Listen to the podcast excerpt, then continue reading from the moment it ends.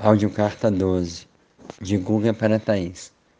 A partir do último relato da Thaís sobre o comentário que Pedro fez para ela e de outras inspirações como o filme Adeus Christopher Robin, eu reflito sobre a diferença entre apoiarmos nossos familiares, filhos, pais, irmãos, a serem quem são,